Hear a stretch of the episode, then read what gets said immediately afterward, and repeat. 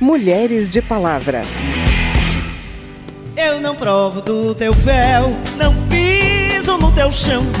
E pra onde você for, não leva meu nome não. E pra onde você for, não leva meu nome não. A divulgação de insultos contra a blogueira Mariana Ferrer no julgamento em que ela acusava um empresário de estupro motivou a apresentação de projetos de lei para impedir humilhações em juízo essa luta contra a violência sobre a mulher em todos os níveis que ela se aplique, inclusive nas instruções de processos e dentro da justiça. O que é teu já está guardado, não sou eu que vou lhe dar, não sou eu que vou lhe dar não sou eu que vou lidar. O constrangimento de vítimas durante julgamentos de crimes contra a dignidade sexual é tema do programa de hoje. A gente fala também de estereótipos sobre a sexualidade das mulheres e dos homens que resistem até hoje.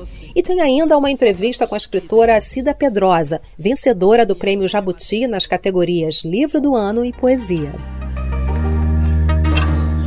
Você deve ter ouvido falar no caso. Em 2018, uma jovem influenciadora tentou provar que foi vítima de estupro. O acusado foi absolvido. Houve muita repercussão porque o vídeo com uma audiência do processo foi divulgado e mostrou o advogado da defesa, Cláudio Gastão da Rosa Filho, dizendo que o choro de Mariana era falso, que ele não queria uma filha do nível dela e classificou algumas das fotos publicadas pela blogueira como imagens em posições ginecológicas. O vídeo gerou protestos.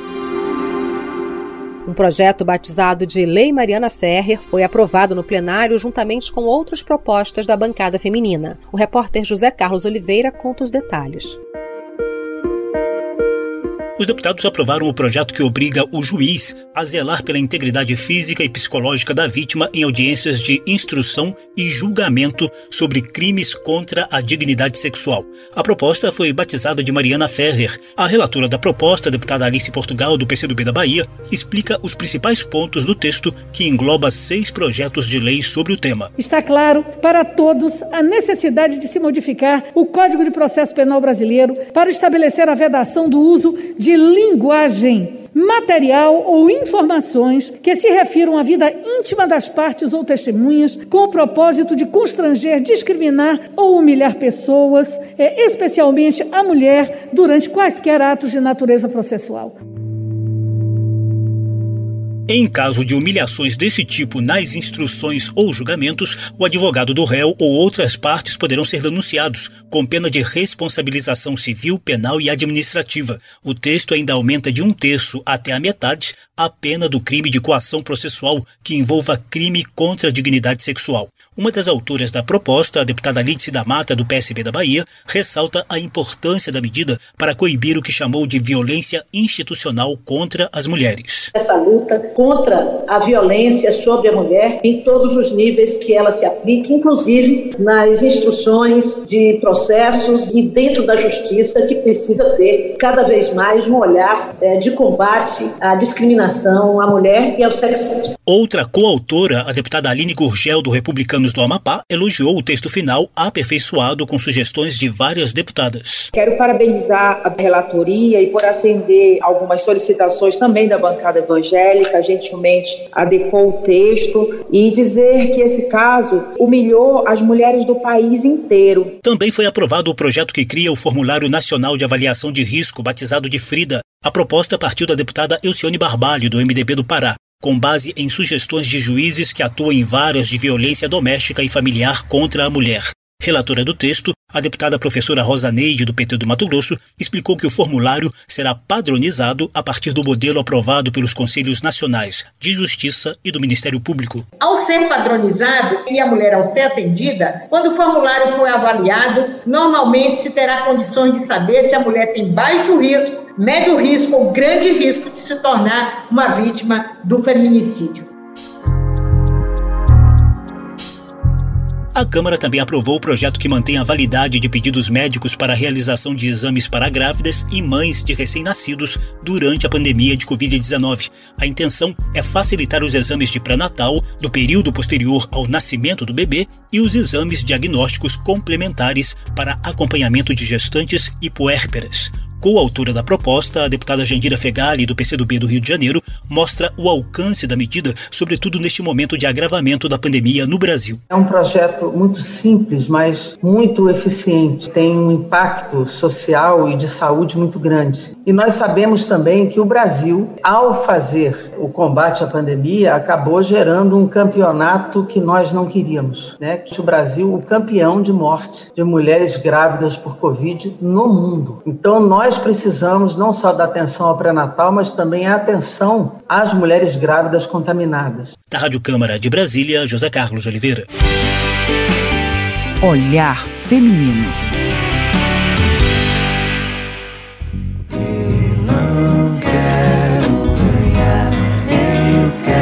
Chegar junto, sem perder, eu quero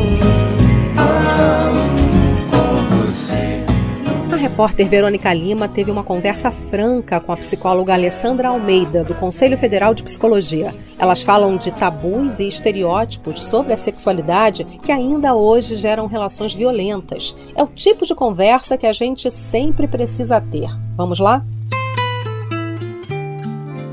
Queria começar por essa coisa do estereótipo da sexualidade masculina, né? Homem tem mais desejo sexual? Não existe exatamente nada que comprove que o homem tenha mais apetite sexual do que as mulheres. Inclusive, o que se tem descoberto é que a gente está muito mais preparada para o prazer e por muito mais tempo. Por exemplo, o nosso clitóris, ele não envelhece. Uma mulher de 80, ela pode ter um orgasmo como uma mulher de 18 tem. A verdade, o corpo das mulheres e tudo que diz respeito à sexualidade, ao comportamento né, sexual das mulheres, tem sido tabu historicamente, porque isso também é uma forma de controle. Porque para se manter a propriedade precisava se garantir a herança genética e para garantir a herança genética era preciso que as mulheres elas fossem encarceradas, elas fossem tomadas como propriedade também daquele homem que tem duas, dois objetivos aí, né? Primeiro, essa liberdade toda que os homens têm sobre nós. E depois, garantir que as mulheres vão ficar quietas e que elas próprias serão, de alguma forma, as limitadoras para outras mulheres. Então, se você tem uma parte sua em que você permite que ela esteja adormecida, onde cada vez que você expressa aquilo é colocado como algo ruim, né, eu vou falar da minha vontade, da minha liberdade sexual, isso ainda é um tabu. E o que a gente tem é uma punição social em razão de você demonstrar isso, né?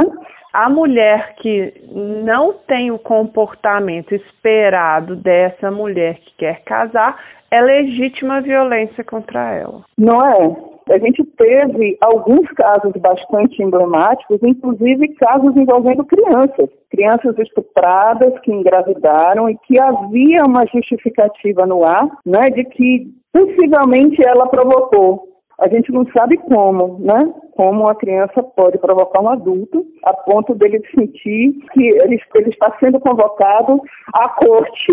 Mas a gente tem, por exemplo, situações que alimentam a ideia de que determinadas mulheres, ou essas que se mostram, ou mulheres que têm determinadas características raciais, étnicas, elas estão abertas a qualquer tipo de intervenção. Se é uma intervenção para a qual você não abriu, ela pode ser considerada uma intervenção violenta. Que o consentimento, ele é mesmo durante o relacionamento, né? Com certeza.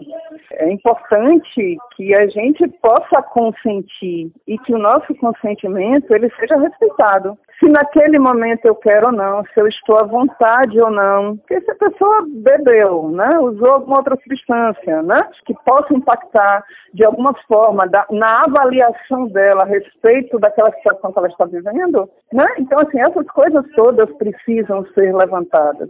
A gente não sabe ainda hoje, a gente sabe que existe, porque se a gente é um país quinto no mundo em feminicídio de violência física contra as mulheres, a gente sabe, a gente imagina que dentre essas violências dentro de casa existe o estupro marital. Mas o estupro marital, ele ainda não é estudado, né, divulgado, não existe nenhuma campanha que possa ainda proteger essas mulheres disso. Para que a gente possa chegar a esse nível de discussão e de educação, a gente inevitavelmente precisa abrir o caminho para os estudos de gênero. Porque o que os estudos sobre masculinidade têm nos mostrado é que as masculinidades elas estão adoecendo também os homens porque são os que mais se matam e nos matam. São os que mais causam transtorno à paz social, os custos elevados aos estados, tem a ver com, também com essas relações, com essa criação né, baseada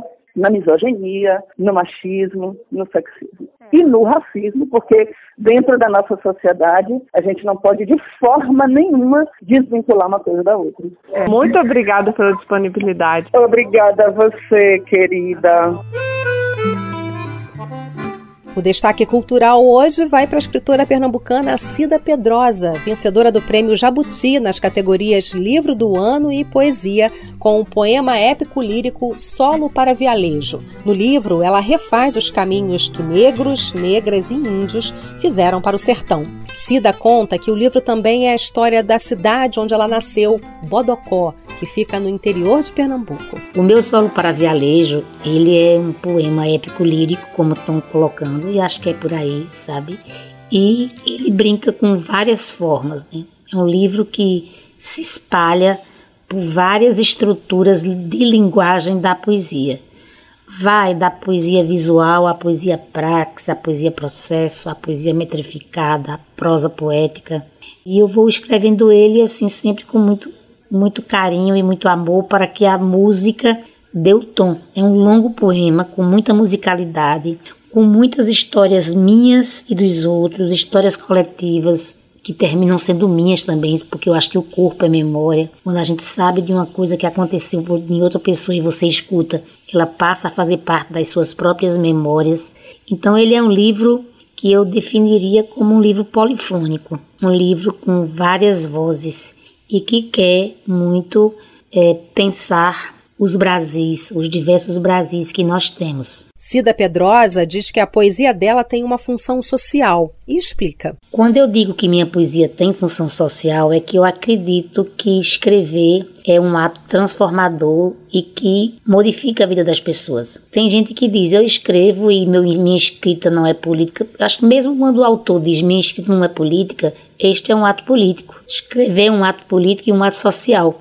No meu caso específico, eu tenho, eu escrevo, leio em voz alta, penso, repenso, porque eu quero muito que o leitor entenda. Eu quero chegar na vida das pessoas. Eu quero, com a minha poesia, ajudar a transformar ideias, mentes, corações. E tem uma coisa também assim, eu sou uma poeta militante da cultura. Então me chamou para recitar num canto, para fazer leitura, para fazer uma oficina, eu tô lá. Ou seja, tô lá porque entendo de verdade que a arte tem função social. Eu fui eleita vereadora do Recife já tinha tentado chegar na Câmara, mas nunca tinha chegado lá. As minhas principais bandeiras de luta, primeiro, eu luto pelo direito à cidade, sendo que o direito à cidade, você só pensa assim, não, é o esgoto, é o saneamento, é o calçamento, é tudo isso. Mas o direito à cidade é direito a uma cidade com um projeto é, de bem viver. E no projeto de bem viver, você tem que ter a cultura como partida principal, porque é a cultura que nos afasta da ignomia, é a cultura que nos faz gente, nos torna gente. Nós temos que ter o respeito aos direitos humanos e lutar pela igualdade de gênero, no respeito aos direitos humanos, lutar por uma sociedade igualitária e sem racismo, lutar contra a LGBTQI-fobia, lutar contra a gordofobia, lutar contra todo tipo de preconceito, porque é que as pessoas se sintam incluídas. Essas são minhas bandeiras, além da bandeira ambiental, porque eu sou ambientalista. Então, assim, uma cidade sustentável é uma cidade que cuida das pessoas. E é isso que, que eu luto. E é isso, a entrevista completa você confere no programa Trilha das Artes, disponível no nosso portal. O endereço é câmara.leg.br barra rádio. E esse foi o Mulheres de Palavra, que teve a produção de Cristiane Baker e Cláudia Daibert, reportagens de José Carlos Oliveira, Verônica Lima e André Amaro, trabalhos técnicos Marinho Magalhães. Na apresentação e edição desse programa, eu, Vera Morgado, agradeço a sua audiência. Se você tem alguma dúvida, manda pra gente. O e-mail é rádio@câmara.leg.br e o WhatsApp é 61 999 78 90 80. O Mulheres de Palavra é produzido pela Rádio Câmara e transmitido pelas rádios parceiras em todo o Brasil, como a Rádio Mambucaba, da cidade de Angra dos Reis, no Rio de Janeiro. Você pode conferir todas as edições do programa no site radio.câmara.leg.br e no seu agregador de podcast preferido. Tchau, até o próximo programa.